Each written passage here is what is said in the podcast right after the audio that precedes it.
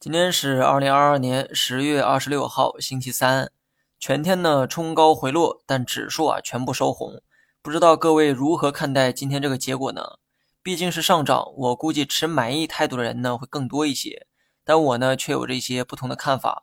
先来说一说今天为何大涨，我认为原因呢可以从内外两个角度啊去分析。从内因来看，各部门高调喊话维稳市场，这里指的市场不单单指股票市场。而是指股债汇楼等市场，可谓是三百六十度无死角的呵护。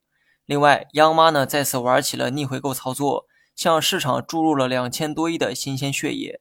没错哈，昨天呢刚输过血，今天啊又输一遍，当真是好事成双。那么以上呢是大涨的内因，而外因呢主要靠的是美股的反弹。昨夜美股再次反弹，你没听错，是再次哈。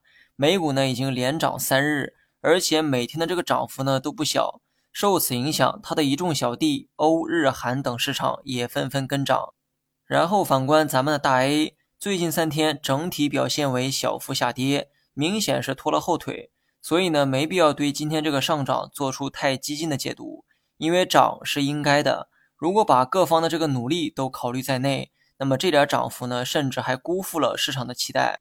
如果上涨只能依靠一些利好，那么我相信它的持久性难以长久，所以呢，我建议大家短期不要做出过于激进的判断，保持一个中性的观点就好。当然了，我说的是短期哈，长期看我还是坚信三千点附近的机会要大于风险。配置方面可以多留意科技领域，比如说芯片、新能源等等。某会议期间，科技行业被拔到了新的战略高度，长期来看也是非常值得投资的一个行业。好了，以上是全部内容，下期同一时间再见。